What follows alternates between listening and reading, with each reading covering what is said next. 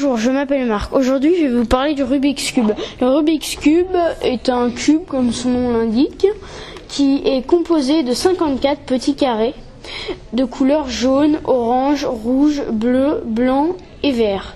Ce cube a six faces. Nous devons, avec ces 54 petits carrés, mettre les faces de la même couleur ensemble. Au collège Moulin, il y a plutôt des surdoués de cet objet.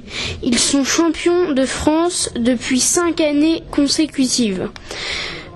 Les meilleurs élèves euh, du collège réalisent leur cube en moyenne 15 à 20 secondes. Cet article a, été écrit par Marc Talva et je vais vous faire écouter euh, le bruit du cube.